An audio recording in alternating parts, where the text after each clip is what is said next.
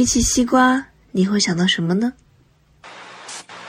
胡同，快乐，你的朋友呀，夕阳，夏天，小时候，火锅，军训，果子，解渴，西瓜知道答案是 Viva La Vida 与 Himalaya 联合制作播出的人物对谈栏目。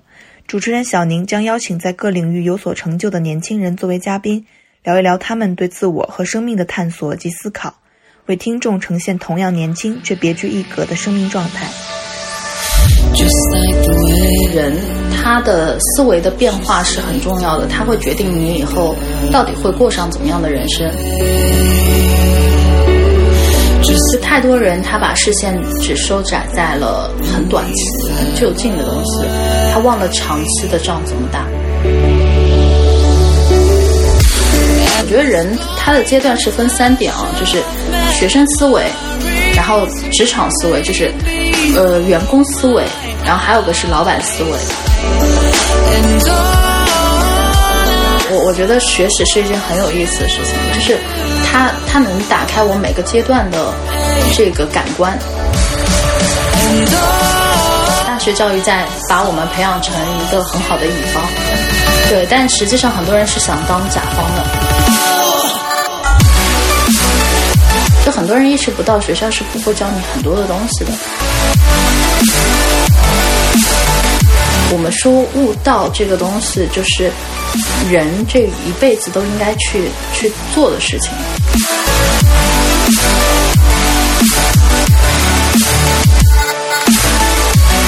那今天的西瓜知道答案呢？我们请到的嘉宾是我的好朋友米索，米索跟大家打个招呼。Hello，大家好，我是米索。嗯，好，米索，你你会怎么去介绍你自己现在在做的事情，和介绍自己？嗯，我当然是对外是说我我是一个自由职业，当然自由职业的这个种类有很多。然后如果别人再细问的话，我可能会说，OK，我我是现在在帮别人做咨询，嗯，做营销增长咨询这块业务。可以再具体说一说什么叫营销增长咨询吗？嗯，对，举个例子吧，嗯，比如说，呃，有一些中小企业主创始人，他们在比如说自己的业务上会遇见遇遇见一个流量瓶颈，怎么说呢？我给你举个例子哈，啊、比如说你是个开淘宝女装店的。呃，老板，然后这时候呢，你发现，哎，这个疫情影响了你的整个的业务线，你发现你以前的站内流量已经跑不通了，然后呢，直通车的钱又越烧越贵，那你现在要考虑说，我要去往站外去获得更多的流量，然后得到更多的客户，对不对？但你又不知道新媒体这个东西到底是什么东西，因为很多人他会误解为就是电商和新媒体是一样的，但但实际上他们是两种不同的东西。对，所以这时候我就要去通过帮他去搭建他的那个新媒体平台，运营他个人的 IP，然后达到吸引更多的粉丝，最后去达到一个就是呃它的流量的增长，以及形成后端的那个转化，就订单转化，就更多人去买他衣服了，对他淘宝店铺可以更好的被曝光了，对，嗯嗯嗯。所以简单来说就是，当然这只是其中的一个案例，然后也有一些，比如说自己是做餐厅的，餐厅业务的，或者说是做金融业务的，那他们也会有遇到一个获客难的问题。那其实我个人更擅长于说去搭建那个营销模型，然后去帮他们真的达到一个嗯流量获取和转化。其实我是为转化负责的，嗯，因为本质上 我怎么赚钱。他们赚的越多，我才能赚的越多。嗯对、嗯，所以其实你必须要给他们带来收入，他们才会愿意把这个收入 share 给你。对对对，所以其实这部分的咨询业务是一个大头。对，呃，也你也可以理解为，嗯，是我自己开创的。因为国内我还暂时，当然有有咨询公司啊，但我跟咨咨询公司可能还不太一样。咨询公司他们可能是更多的侧重于方案，然后不去嗯。具体到一些细节的落地等等，但我可能还会负责哪些呢？就我会告诉他说，现阶段你可能要去找怎样的人，然后去搭建你这个部门，嗯，然后这个人你怎么带，然后我还会给他底下员工做 coach，对，也就是说我可能会更全面多多多面一点，对。就那你自己一个人做所有这些事情吗？哦，差不多，对，嗯、就是但你要对转化的结果负责，这个不会压力很大吗？嗯，其实。压力当然有啊，但是问题是我也会去挑客户，就是你不能什么一无所有来找我，这种单子我一般不接。就是在做咨询之前，我会让他们去填一个我设计好的表格资料表，他要呃他要填的很详细，然后我评估完毕之后，我要跟他进行一次第一次的咨询，第一次咨询还是要付费的。嗯，然后在第一次咨询完毕之后，我才会确定说，如果他有意向哈，就是要跟我跑长线、长期合作，我才会确定说，OK，你这个 case 我可以接。嗯，对，就我是有门槛的，所以跟大家理解的给钱你就能买到我，其实不太可能的。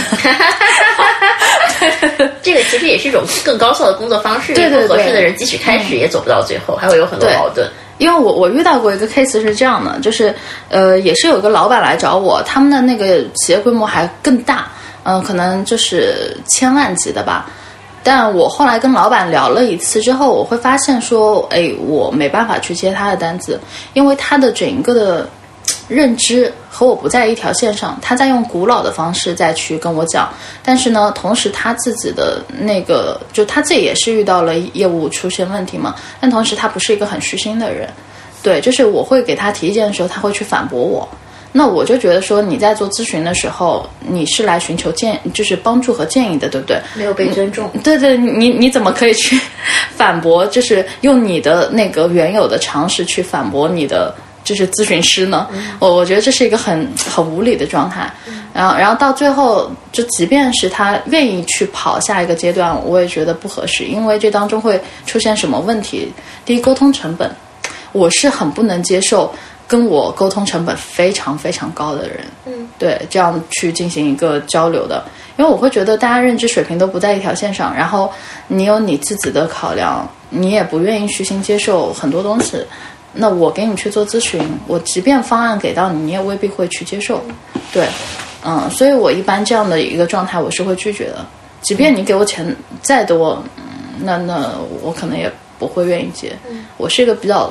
就是你可以理解为比较注重感觉，有时候是真的注重感觉，就不是纯商业的那种人。嗯，但很多人会觉得说，我是一个特别理性的人，但其实不是。真的私下的，如果说我要和一个客户建立一个关系的话，我会跟他们说的一件事情就是，我我既然接你的 case，那我是希望我们往长期关系去跑的，我不想跟你就是只是做一个短期的关系。就就亲密关系，我我们说难听点就是一夜情嘛。我我直接说，我我真的不是很喜欢一夜情的关系。嗯，如果说你真的愿意说，哎，要跟我一起跑下去，我们可以去合作。那好，我接了你这个 case，我一定会对你负责。对，所以就是负责是双向的，一个承对对 对对，负责这个东西就是双向的。而在这个过程中，你会看到他们自己也在成长。尤其是企业主，他们自己其实也是没有办法去向下寻求帮助的，所以他们有时候还蛮孤独的。那这时候，如果说呃他真的遇到问题什么，他都可以来寻找我嘛？那我就可以很客观的，或者说给他与帮助啊等等。对，其实也变成了一个有情感连接的朋友关系啊。是，其实我的客户们跟我之间的情感关系还是蛮好的。对，就大家都是互帮互助的，就包括。包括如果我发现，哎，他他这个，比如说今天心情不好，我刚给我另一个客户点了两杯奶茶，对，就是因为他当时在操作股市的时候，可能嗯面临了一次大的决策，然后这个决策是很耗能的，一旦出现一个决策问题，就是他会大量的消耗这个决策者的意志，然后他当时就跟我说，他现在情绪很不好，嗯，很很当。然后我就说，哎，算了算了，那个你你要喝什么？我帮你点到你家吧。但他不在北京啊，对，所以我就觉得，就起码这种虽然微不足道的东西吧，但起码是很很有关怀的，就至少能让他，对对对，至少能让他现在的情绪会好一点。嗯，对，所以我跟客户之间还真的没办法。你说像咨询公司这样的冰冷的状态和客户。其实我们还是会有人文上的关怀的。嗯，其实你真的用心了，对方是会感觉得到。对对对，其实大家都是互帮互助的。就有时候，呃，我还有个选客户的标准是，我也要从他们身上能够学到一些东西。嗯，这样的话，我我会觉得 就是对，这样我会觉得一个小私心嘛，因为我觉得我自己也是需要去成长的。就有有一个很有意思的点是，我之前看华山，就是华宇华的那个咨询公司嘛，他们算是国内做的比较大的咨询公司。然后他他在得到大学最近的那个演讲当中，好像有谈到一点是说，咨询公司要不要请咨询公司给自己做咨询？哎，好绕口啊！对对对，就很有意思，对不对？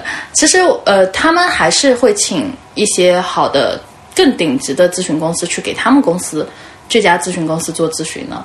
对，所以我觉得其实对我而言也是这样的。虽然虽然说我现在还没有到那个要请一个同咨询师来帮我做咨询的状态，但同时我其实是会从客户身上去学到东西的。对，因为有些客户他们可能自己也是一个咨询师，或者嗯，不好意思，或者说就是 有些客户他可能以前有咨询背景，嗯，那么其实呃我们在跑业务等等的时候，其实对方其实更。更好的可以去给我一些帮助和意见，让我们的业务跑得更顺。那其实对于他而言，对于我而言，都是一种成长。对，其实你现在过的是对很多人来讲非常理想的一种生活，就你非常自由，对吧？其实你是你自己的老板，甚至你都在挑客户，就是你是一个高冷的咨询师，对吧？你你挑，必须这个人还要给你一定的成长，他还要跟你能够沟通，然后同时呢，就是嗯，你们之间其实也在建立很好的这个情感连接，有这个关怀。嗯，我我其实比较好奇，因为我知道你之前曾经也过过朝九晚五的生活，嗯，是怎么一步一步走到现在？因为其实我想这个。呃，很多听众朋友们，他们其实可能现在还是就是囿于这个朝九晚五甚至九九六的生活，但其实每个人都眼里面能看到一个所谓我自己想要的理想生活，可我怎么把它创造出来呢？呃，明白。我我其实自己公众号曾经有写过一个。呃，思维认知的东西，因为我我公众号是主打思维认知的，当然现在是开了一个叫思维认知撬动赚钱能力这样的一个系列。那我个人的状态啊，我是觉得人他的思维的变化是很重要的，他会决定你以后到底会过上怎么样的人生。比如我也知道大家很多人都是哎九九六，然后又很辛苦，一边要什么跟老板斗智斗勇，一边还要偶尔去面对什么同事。呃，什么穿小鞋啊之类的，然后还有一大堆的工作，我也经历过这样的状态。我觉得人他的阶段是分三点啊，就是学生思维，然后职场思维，就是呃员工思维，然后还有个是老板思维。然后你从学生思维到跳到就是就大学毕业嘛，然后你进入到那个员工思维的时候，你会有个转变，对。然后到员工思维到老板思维的时候，你又会进行一个转变。可以讲讲这三种思维分别代表着什么？嗯，简单来说，学生思维其实，我觉得哈，我我自己回忆大学，呃，有一件让我印象很深刻的事情，是我大学的时候，我们那个系的老师，他他当时是杭州的一个呃协会的主席吧，对他其实是挺有名的一个老师，然后。他当时给我们上那个当代文学课的时候，其实经常会跟我们强调一个点，他说：“你们一定要重视人脉，人脉真的非常的重要。”然后当时我还在大学嘛，我当时记得我是大二，我我就。特别的讨厌这个老师，因为我觉得这老师好功利啊，成天什么搞人脉啊什么之类的，就整天给我们灌输什么你们一定要去维护好你们的人脉关系等等，嗯，这个东西太重要了，巴拉巴拉讲了一大堆，我就很反感这个老师，我觉得他太功利了，嗯，就就不能就是他讲的是文学，对对对，嗯，你还是一个中文系的老师，然后然后我当时是很抵触的，后来。这个经历了时间的积累之后，到现在这个点，我再回去看他，我是很认可他这句话的，对我非常的认可，无比的认可。但你想，当时我的学生思维是是怎么样？就是二元对立的，我就觉得这个世界就是就是应该怎么怎么样。就比如说，我们高考结束了，你就是应该上好大学，然后你上了好大学之后。嗯，那你可能就是应该朝着大厂，呃，然后还有就是很牛逼的公司企业去进的。那包括我自己的人生规划也是这样子的。嗯，包括我当时进到了周报，然后进到电视台，然后就是就大家都很羡慕啊。就是你会觉得这些东西都很容易得到，或者说你虽然也有点努力，但是你的努力绝对不是我现在这种努力的状态。嗯，你你其实是。在偷懒，我理解为就是当你过了高考这个点之后，你进到一个好大学，那自然你凭着自身的学校优势也好，或者是什么优势也好，你是可以去得到一些资源的。对，那我的人生的思维就是，OK，我进到好大学，然后我要去得到更好的资源，公司就这样子。对，然后我要做一个什么？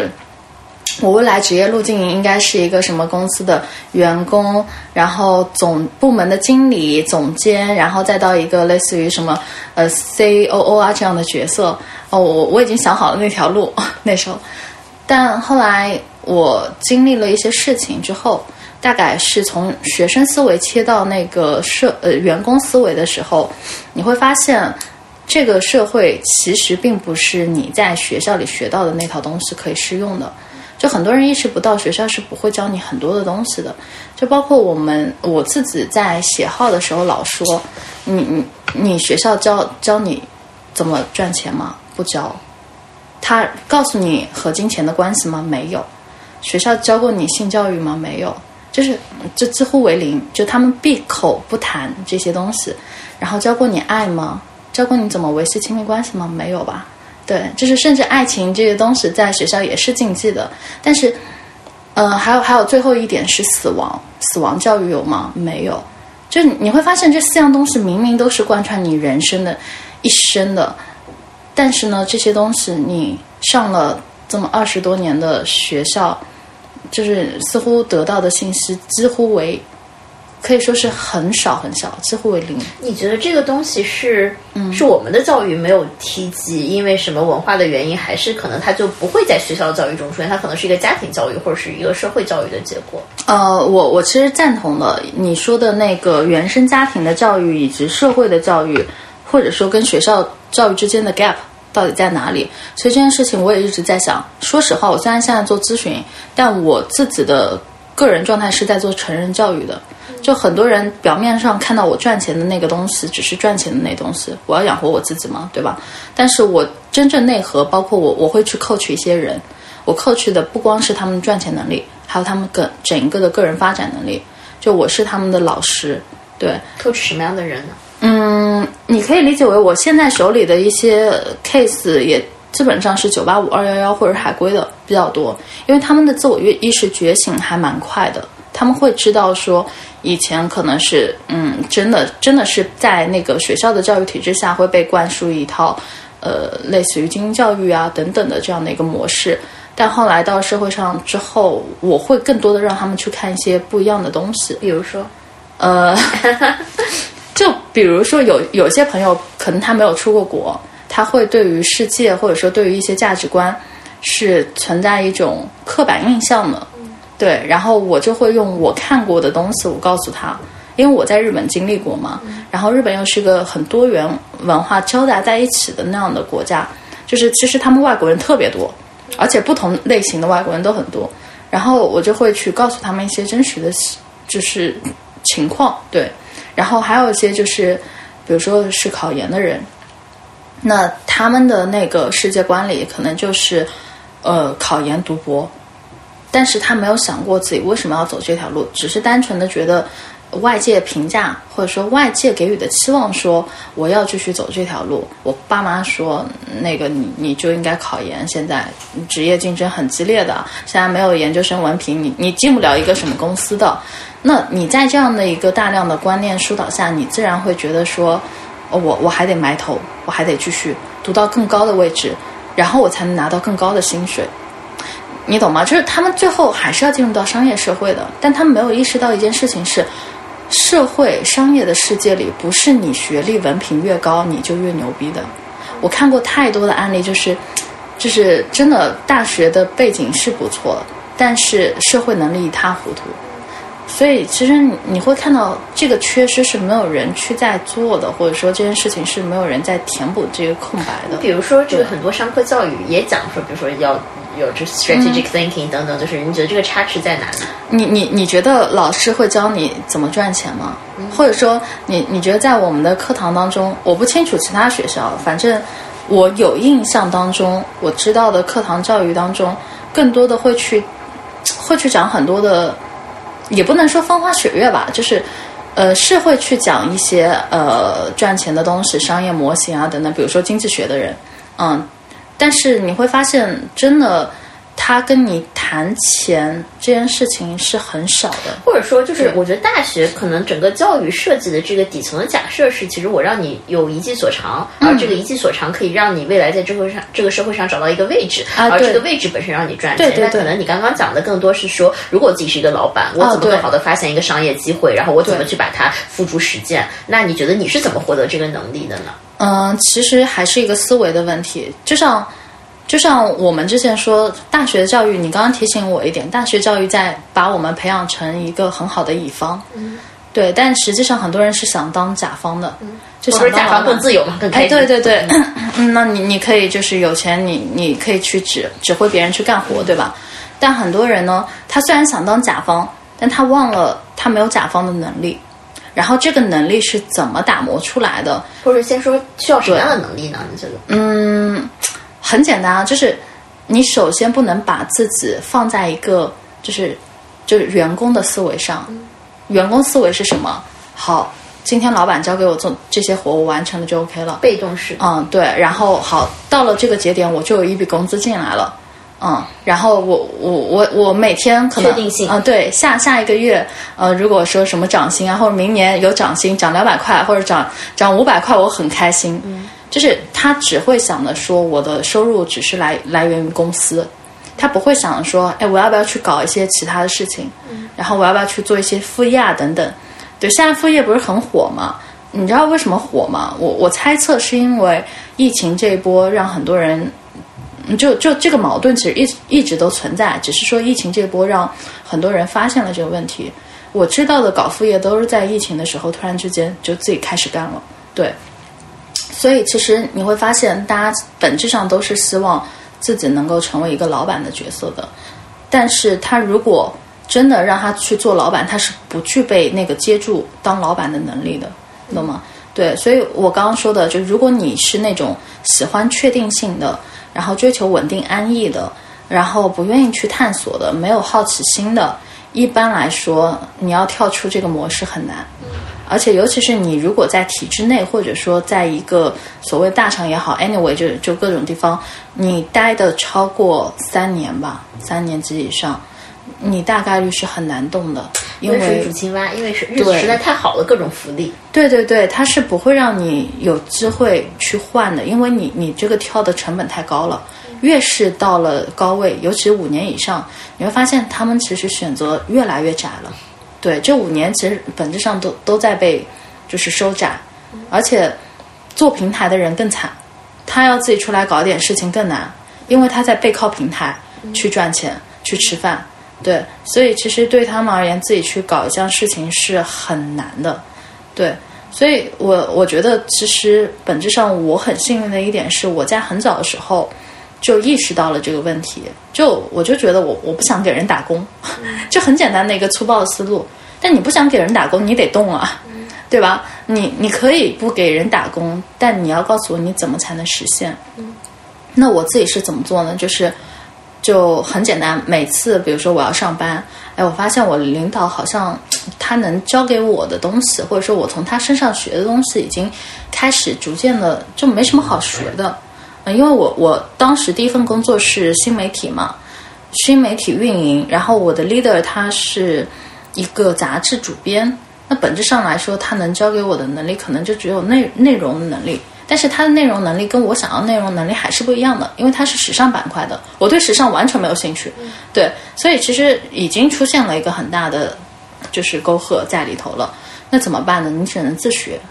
你我像像我自己平时所有时间回到家，我就特别焦虑，然后那个焦虑就促使我去。各种翻墙，然后去看国外的产品社区是怎么样的，然后去研究什么国外的视觉设计，因为国外的那个软件都做得很好嘛。就那时候，嗯，然后我去看那种国外的什么报告啊，然后等等，就就是埋头苦干。你下班了，可能我我们当时是七点下班嘛，下班了好一到点工作完成直接走，直接走了之后回到家研究到凌晨两点。就七点到凌晨两点这个时间段，可能当时我有个室友，然后他是属于 就看剧啊什么的，然后我我就是在那边疯狂的看。那其实这个过程就是呃，努力是就是非常重要的一方面哈。是必要的。其实它中间藏着两个我觉得非常关键的这个这个这个能力，一个是你发现你要去研究什么问题的能力，第二是你知道这个问题之后你要怎么去研究它。嗯，对吧？然后还有就是，你最早，如果你真的确定你自己不要在一家公司待很久，或者说你自己就是要当甲方的人，你不想当乙方，那你就要趁早布局。像我是当时很清楚，不行，我不会在这家公司久待的，所以我是很早就在开始布局了。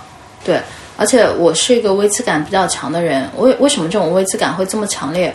就是因为我的那个跳出环境跟很多人不太一样。我是从一个很安逸的地方跳出来的，嗯，就一开始我是在报社嘛，做记者，然后我们那时候就早上十十点上班，五点就下班了，下了班晚上就吃饭，大家就是各种好吃好喝的，因为还是美食记者嘛，那你就觉得天哪，我今天就知道明天要干嘛，明天就知道后天要干嘛，就薪薪资也很高，但是你会觉得很没有意思，然后后来我就我就决定去北漂。然后这件事情其实是引起我家里人极大反对的，他们总觉得女孩子就应该在杭州这种地方，然后安安逸逸过一辈子啊，多好，对吧？但不行，我又觉得如果我当时选择留下来，我这辈子都见不到很精彩的世界，也没有我什么之后去日本啊，什么什么鬼扯，也更不会开辟我现在的职业。对，所以我是一个很讨厌确定性的人。你当时做了什么样的布局？呃，我刚才说的那个别人在看剧。然后别人在那个哦，还有一个例子就是，呃，我当时跟我一起进去的那个员工嘛，就有一个男生和一个女生，他们跟我是一届嘛。然后我们中午的时候大家吃饭，大家吃饭的时候，我我就一直在那边摸鱼。其实我摸鱼真的不是在说没有工作，只是说我需要更多的资讯。嗯，那时候我的 leader 连三十六氪虎嗅什么都不知道。然后连当时的李教授就营销的很牛逼那个人也不知道，然后我想看，这不行啊，这样只能靠你自己野生生长了，因为你的领导真的给不了你太多帮助了。所以我其实吃饭的时候也在看这些东西，但是我的同事他们可能跟嗯那位领导就是在 在在讨论说，哎，这个淘宝首饰好不好看啊？你们帮我来选一下啊什么之类的，就我没有去参与任何的东西。因为我觉得这些和我无关。在那时候，你已经知道下一步自己大概想做一份什么样的工作了。对对，因为其实本来我还想说，那我为公司贡献一点也 OK。但我后来看到说，你周围的环境好像跟你想要的东西是不一样的。就是你理想的环境，应该大家是在讨论，嗯，怎么把这个业务给搞得更好，然后怎么把我们产品做得更好。但但实际的环境是，大家在那边讨论我今天的指甲好不好看？哎，你看看我我今天的耳环好不好？没有人真正在意那个工作。对对对，所以我就觉得说，当我意识到这环境不太 OK 的时候，我就知道，呃，我是要走的。嗯，我一定会走，只是说我需要积淀。我现在需要疯狂的自己的，就是你可以理解为修炼内功吧。嗯，那么怎么修炼？我。我就会去看很多和我行业相关的，和我下一个要跳的那个岗位的类型相关的。那时候想跳什么？其实我是做互联网运营的，然后那时候对于互联网运营还没有那么的细分嘛，什么用户运营啊、活动运营啊，什么都没有细分。也就是说，我一个人要包揽所有的活，什么都得我来。当时我其实还蛮痛苦的，但是我后来就觉得说，我自己不应该把自己放在一个运营者的视角去看。这就是为什么后来我自学了产品，然后包括自学了一些公司的体系结构，这些没人教我，但我有一个意识，就是如果我要去谈一个公司，我必须得知道整个公司它是怎么运作的。就是一个公司，你理解为一个商业系统，那这个商业系统它到底是怎么在赚钱的，怎么在跑的？你只是商业系统的一颗螺丝钉，但我不想做那个螺丝钉。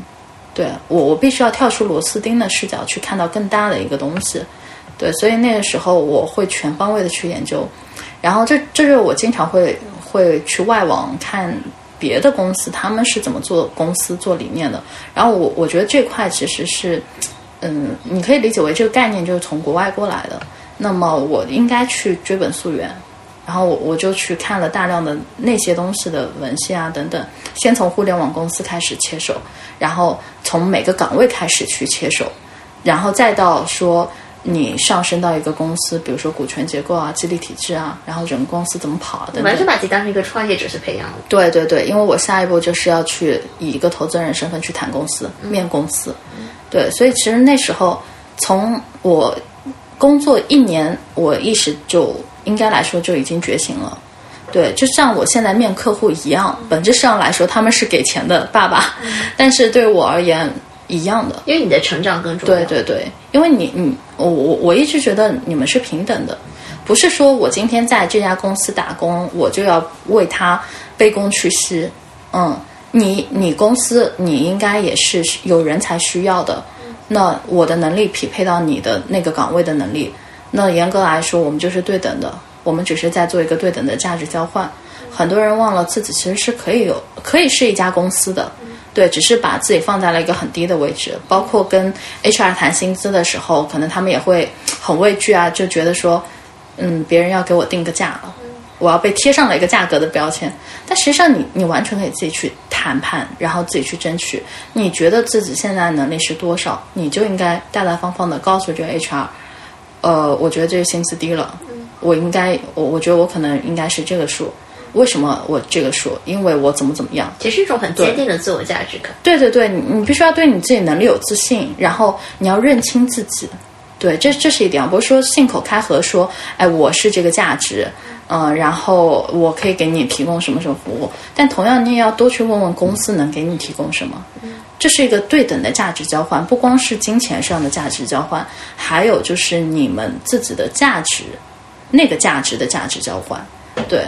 公司能带给你成长吗？能给你更好的个人发展吗？对这件事情，你要不停的问自己，而不是说看着他眼前的，哎，这家薪薪资好像比那家薪资给的给我更高，然后我就去了这家。但实际上很可能，这家薪资你只是一颗螺丝钉，对，而那家可能你可以去做一个很重要的事情，甚至从长远的三到五年的角度去看，可能那家公司它带给你的个人成长的价值会更高。就太多人，他把视线只收窄在了很短期、很就近的东西，他忘了长期的仗怎么打。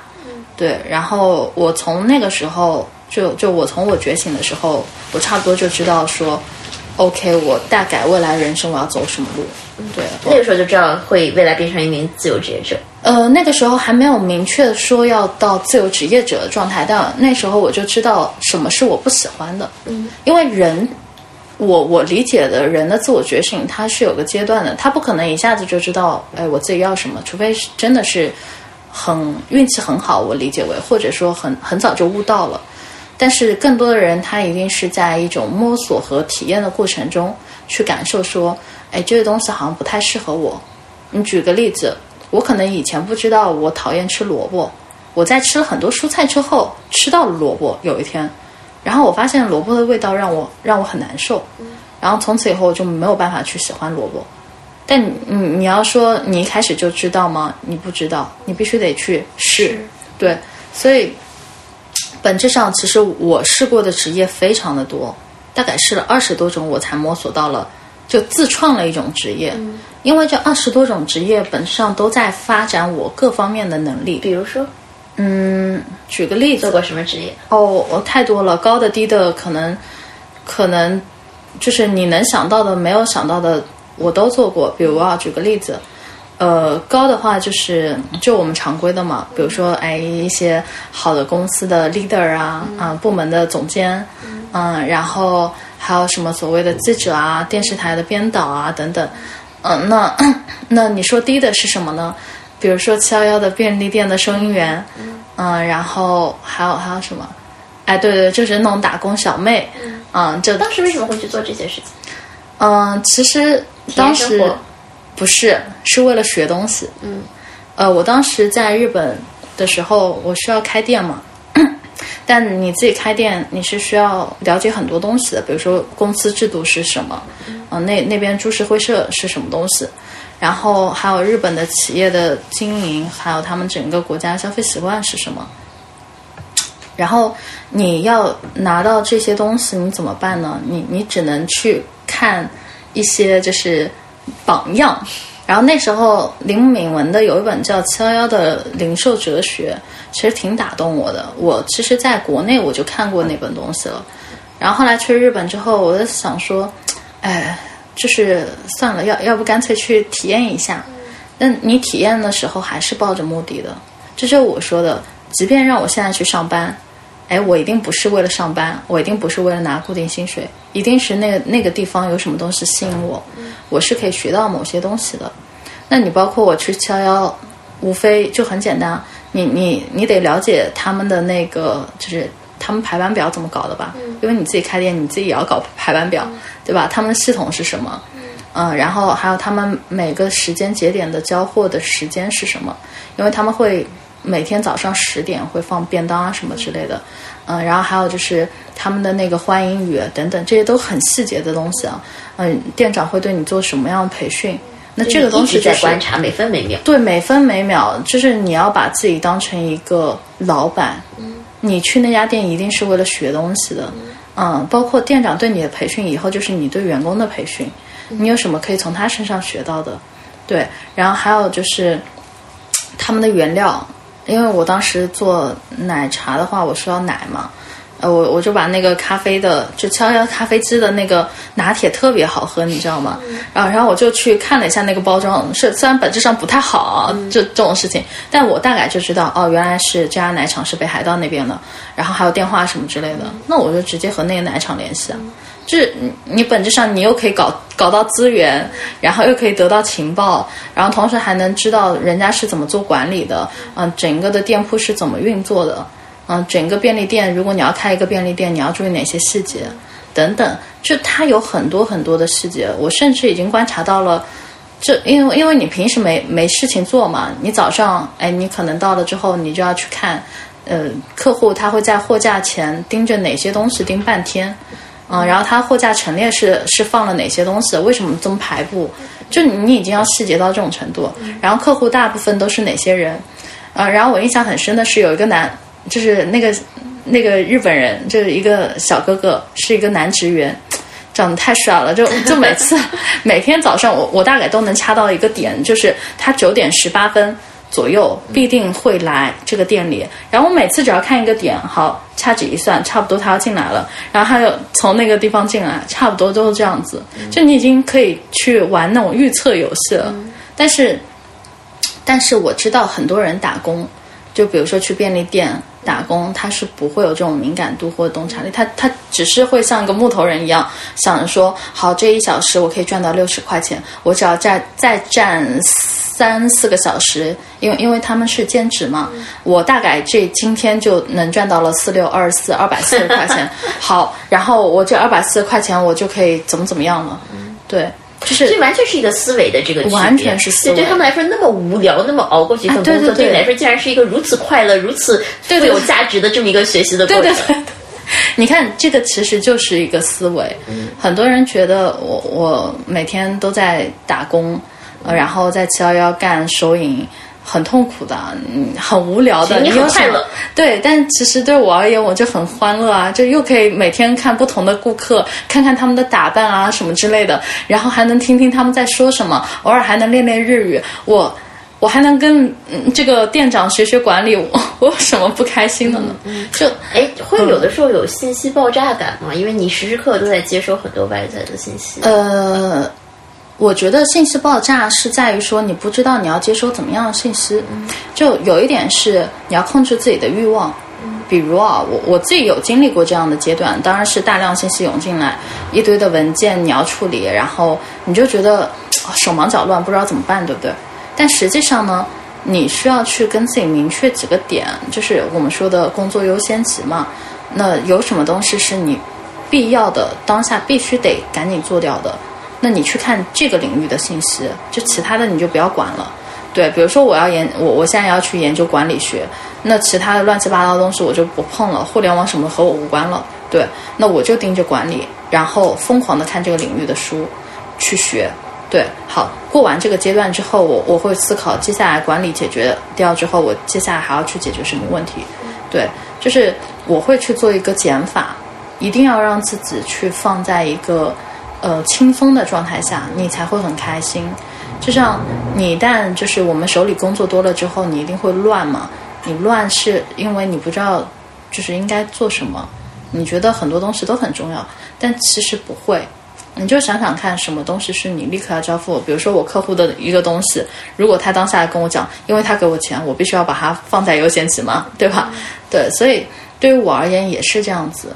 就为什么我去打工这件事情，就是因为我我我要开店呀，我我要开店，我怎么学呢？最低廉的学习成本，一定不是说你现在拿一本管理学的书，你啃啃你就会了。对，最低廉的成本一定是你自己先去体验。你就真的一个小姑娘跑到日本去，你从来在国内也没有开过店，你到一个人生地不熟，甚至语言都不那么通畅的情况下，你自己真的开了一个奶茶店，然后这个寻找这个原材料的这个来源，对吧？然后去寻找顾客，建立一个品牌，这个太厉害了，就就很魔幻。其实我觉得，当你真的切换到呃甲方的思维或者状态的时候，未必很多人能承受得了。就大家都想，你当时有个承受不了的过程吗？肯定会有啊，因为。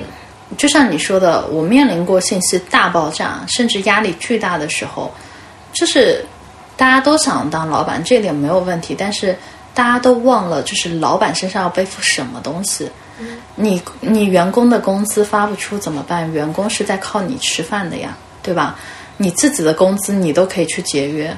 我看过太多老板自己可能连打车都舍不得，对，然后就紧巴巴的过日子。其实未必是他们想要的那种老板生活，他们只是看到了很多的个例幸存者偏差。那是你第一次当老板开奶茶店？严格来说是，如果是正式的项目是，但我大学也做过一些其他项目，比如说像什么密室逃脱啊等等，它不能叫创业，我我只能说它是一个项目。对，嗯，这算是我自己的一个商业上的尝试。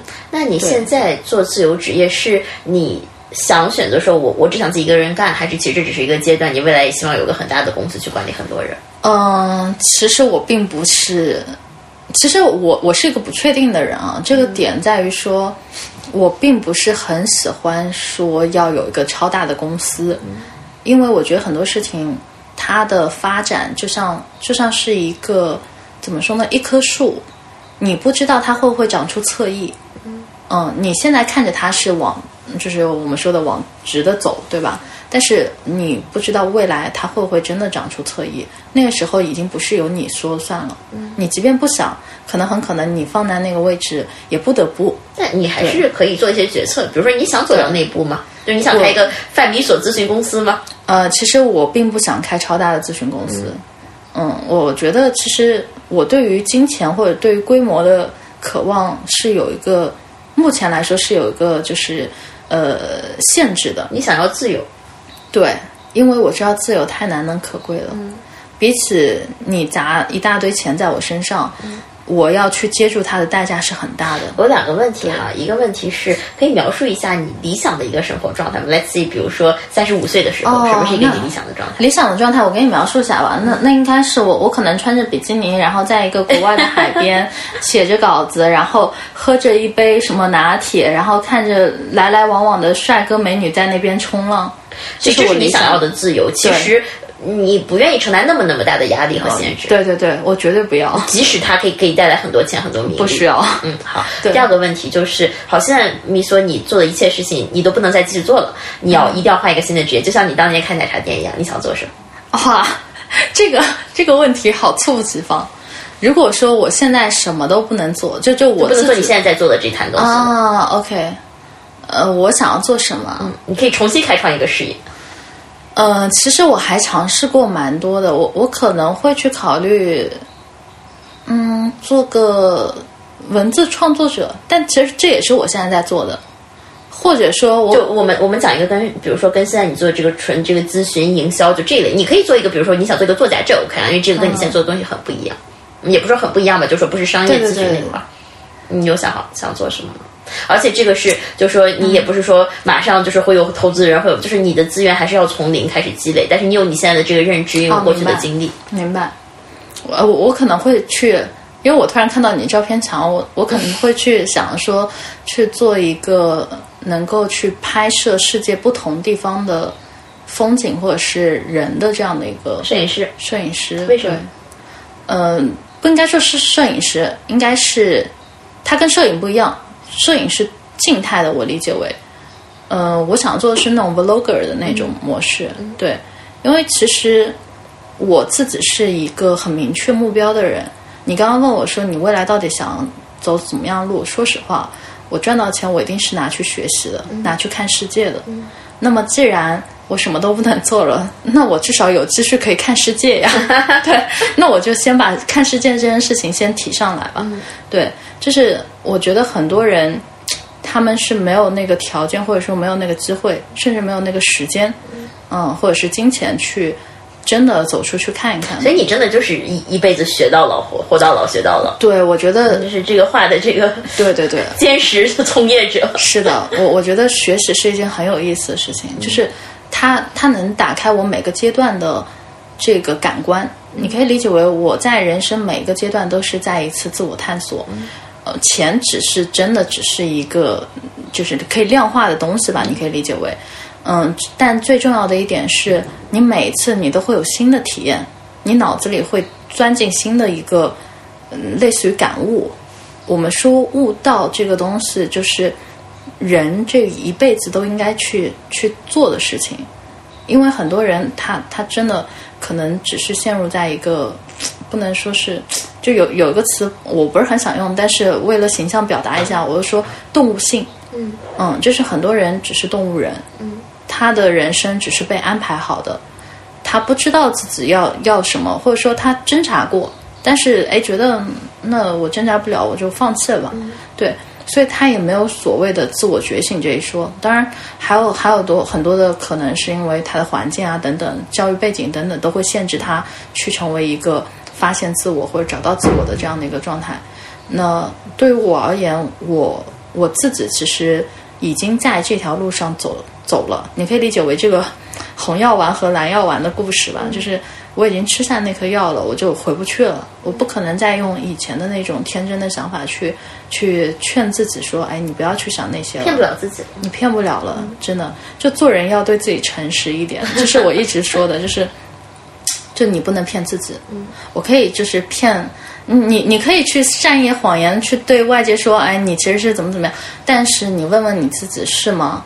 你真的希望是这样子的吗？其实内心是个非常坦诚的人。对对对，我我一直很坦诚，导致于 我我尼玛得罪了不少人。当然可能会是你的特点。对对对，可能社交网络上你太过于坦诚、真诚的表达，一定会伤害到别人的利益的。嗯、对，就像就像我我我其实不是很支持九九六这种东西，当然每个人选择不一样嘛。那你对于那些就是要员工九九六的老板来说，你就是在伤害我的利益。就是一旦一个观点你表达出去了，一定有人会捍卫它，也有人会疯狂 diss 它。就是这个世界永远都是这样子，一个观点永远都存在有人喜欢，有人反对。但你依然还是在很很热情的去表达。就我觉得你即使知道所有的这些不好的东西。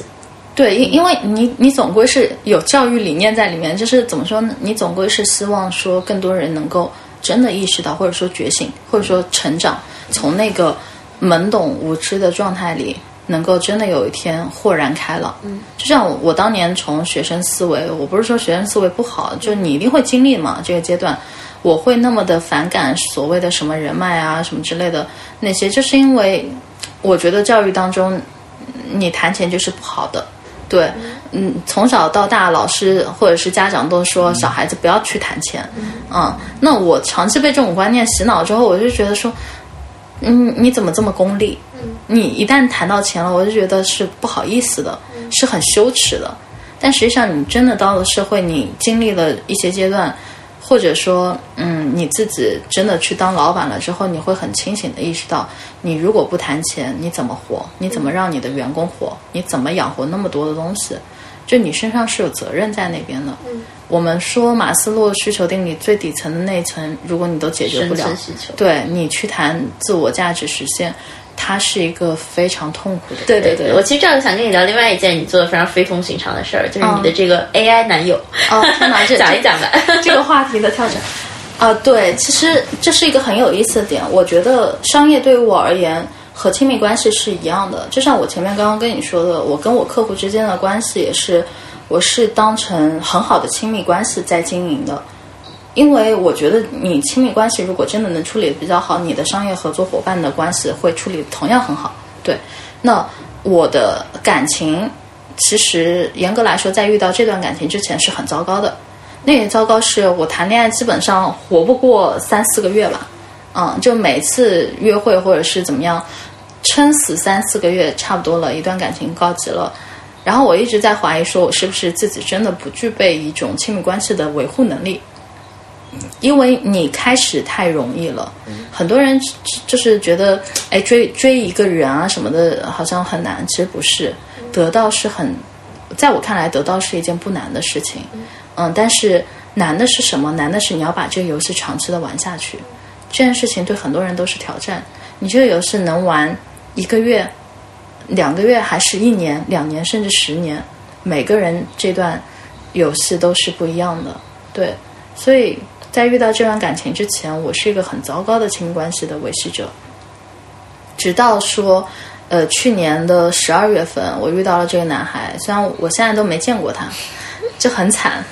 然后，但但是呢，我们真的是可以保做到说，从去年十二月我认识他那时候开始到现在为止，我们没中间没有断过，每天都是聊天视频，嗯，然后即便。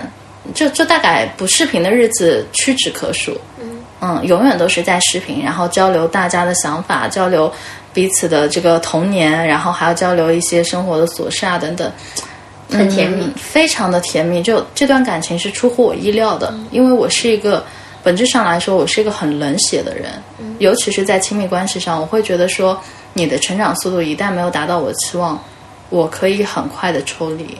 对，所以以前就是有一段感情也是被我这么作掉的。那后来我才意识到，说我我不能这么的功利去对待一段关系，因为我总希望说对方是我的商业合作伙伴，嗯，我们可以一起并肩作战去创业啊等等。但是这段感情是完全截然不同的感情。这个小孩他比我小五岁，嗯，你哦哦刚刚二十二岁，那那就小四岁吧，对。嗯，那你你想，他还处在一个刚刚可能毕业的阶段，然后他做的还是音乐，这艺术嘛，我老说做艺术好穷，就是他也没有你想要的那种。就我以前找 date 约会的对象都是什么投资人啊、创业者啊等等，嗯，那他就是完全一个跳脱的领域。你跟他谈音乐，我也不是做音乐，对吧？就是你们也不会去谈音乐。然后他的兴趣爱好是什么？高达，高达，然后 PS Five 那种游戏机，然后还有还有玩那个改装车、漂移，然后还有还有就是音乐。哎，你发现爱好也不重合，那怎么办呢？对吧？但是那为什么会开始呢？嗯，开始的原因是因为我那时候不是用 Tinder 嘛，然后我之前在日本就玩 Tinder，然后后来回国之后，其实我一直觉得。我也不能老这个沉迷工作，我还是该社交还是应该社交的。然后我就用 Tinder 的时候和他 match 到了，match 到的时候我了解到他是当时是因为我看到他有个日本国旗，我很亲切，我觉得这个回国了日语不能落下，我还是要 练语言。对，当时只是抱着一个把他当成工具人的想法，对，然后想要练个语言之类的。那后来匹配上之后，我发现，哎，这个人好像。很有点意思，他会，他很会懂得怎么跟你抛话题。嗯，然后后来他就跟我聊着聊着，可能聊得比较开心。他说：“他说，哎，你有微信吗？我们就交换微信。然后微信上聊，聊的时候，我就觉得，哎，算了，打字好麻烦，我就发了一条语音给他。所以我一般不会做这样的动作。英语还是英语？英语。然后他他就一一听我语音，他也开始发了一条语音给我。后来就是语音来语音去，就觉得好麻烦。他他就说了一句：“他说那要不我们语音吧。”然后我就想说：“天哪，我我这回国很久了，我我好像从来没有和一个陌生人语音过。”对，但他自然提出这么大胆的要求，我就觉得 算了，我英语能力好像也在退化啊，还是工具人。对对对，还是工具人。我说：“哎，那那行吧，那我们就开始语音聊天了。”然后那波语音聊天其实是一个很大的爆发点。严格来说，我跟他虽然认识的，就那时候才认识两天嘛，还是一天，我忘了。对，就加上微信哈，那个那但是那波语音我们足足聊了四个多小时，聊了非常多东西，因为我当时真的没有想把它发展成我的伴侣。嗯，因为我自己是对异地恋这种东西，更别说异国恋了，是有很强的排斥心理的。啊，然后我就开始跟他去说一些我以前那种不为人知的黑料，就是梗啊什么之类，包括我我我约会男孩的那些黑料。然后，然后他也很坦诚的在跟我说那些他约会女孩时发生的一些很搞笑的事情。就我们其实都是，反而在刚开始的时候就保持了坦诚。哦，但他最开始也没有说希望发展这个关系嘛，还是因为这个坦诚很多时候是双方因为没有期待才敢坦诚啊？对对对对对，我觉得是，因为我当时刚跟他约会，呃，不叫约会吧，就刚跟他认识之前，我还有约会过一个，也是一个外国的男孩，嗯，然后那时候是，当然对方后来去摩根了，所以我们也没有怎么再联系了。就你会发现我。就那那时候，我找对象一直都是属于那种，要么投资人，要么投行的，要要要么创业者，要要么就就各种就这种类型的，所以我不会想要说和一个嗯小弟弟嗯怎么怎么样的，就我还是蛮清楚的。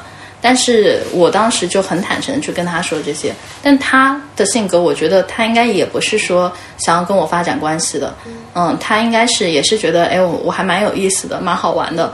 然后他才会无条件的也把他以前的一些很搞笑的事情就共享给我，所以严格来说，我们俩都知道大家彼此的黑料，对，就情感上的黑料也好，还有一些很搞笑的事情，那你就会觉得说，在最开始的时候，大家就聊得很开心，有了熟悉感，对对对，你就可以把它当成一个。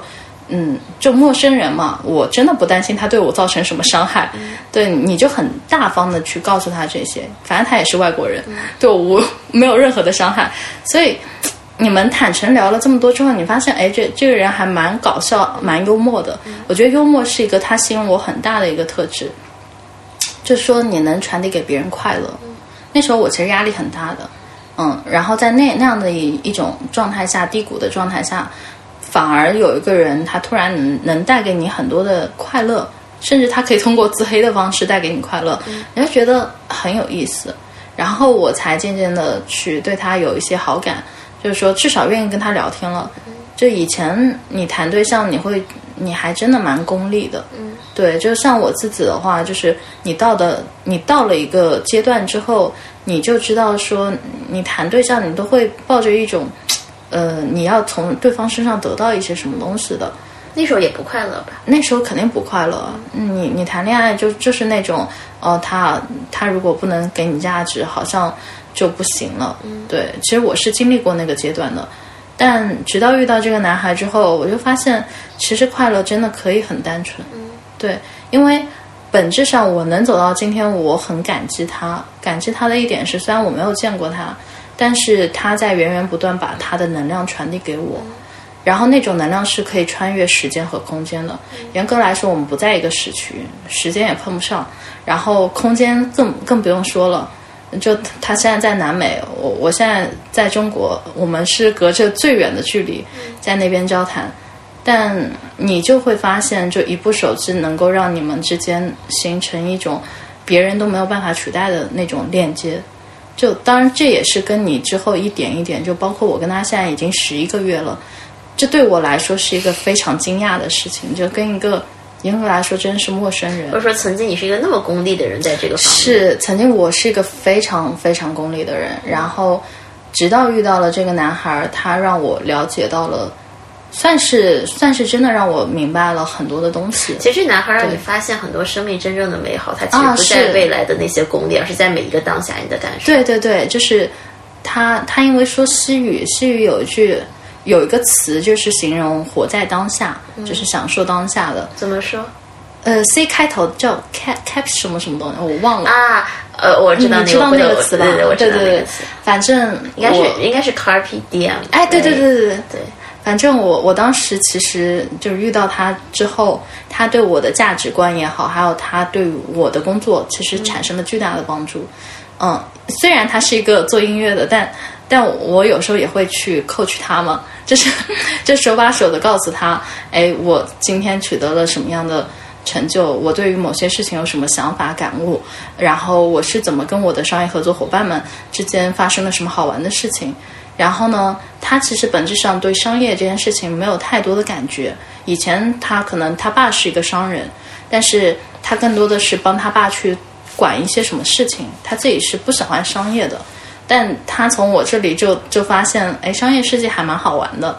对，包括我会跟他说，就是，嗯，就有一些社群，他们拿那个自己创造了货币，比如说龙珠这个东西，我我说，哎，我又得到了一个这个东西龙珠。他说，龙珠是什么？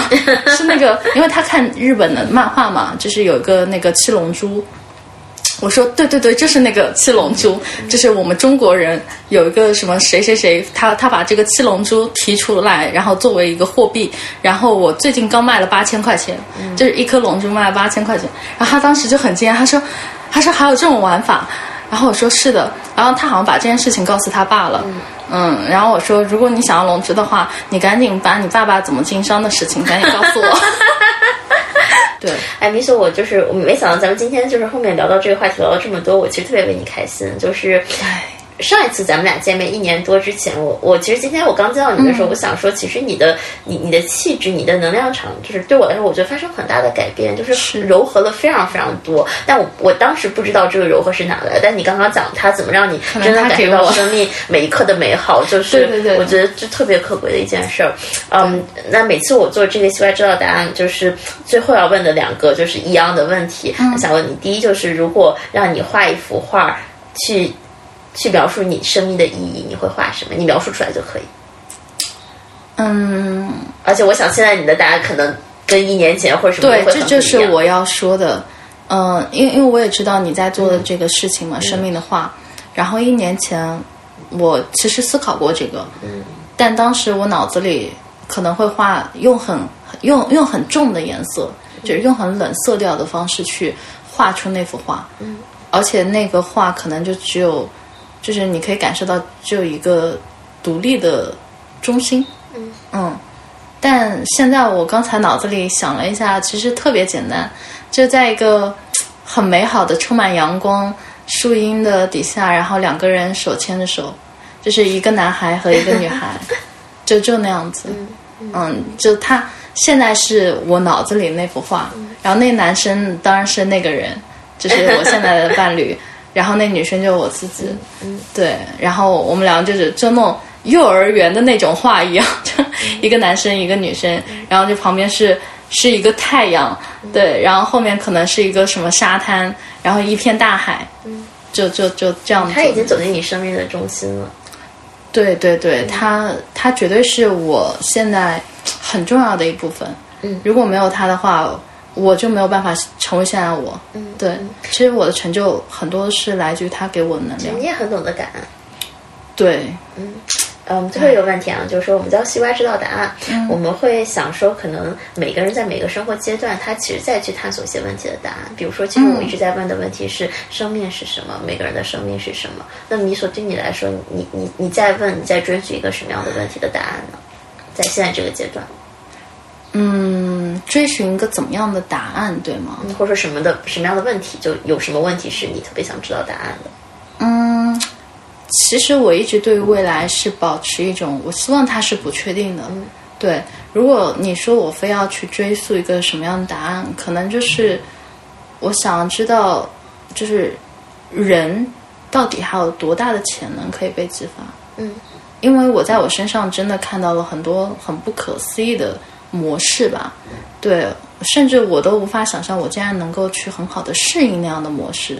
不管是自己创造一种职业也好，还是自己去创造和伴侣的相处模式也好，就是你会觉得人类到底潜能有多大？嗯，这是我，这是我觉得很有意思的点。嗯，但我会用一辈子去 去寻找这个答案。可能到下一个阶段，我又会遇到一个很有意思的问题。对。然后去去就填补这个问题，现在这个潜能的这个问题，对我觉得人还是需要不断的去挖掘自己的，对，很可能就是你会爆发出很大的、惊人的你自己都不知道能量。嗯，其实这就是你现在这个一生到二十六岁你的这个印照。啊，对对对，很有趣。好，谢谢帮我做了记录，谢谢。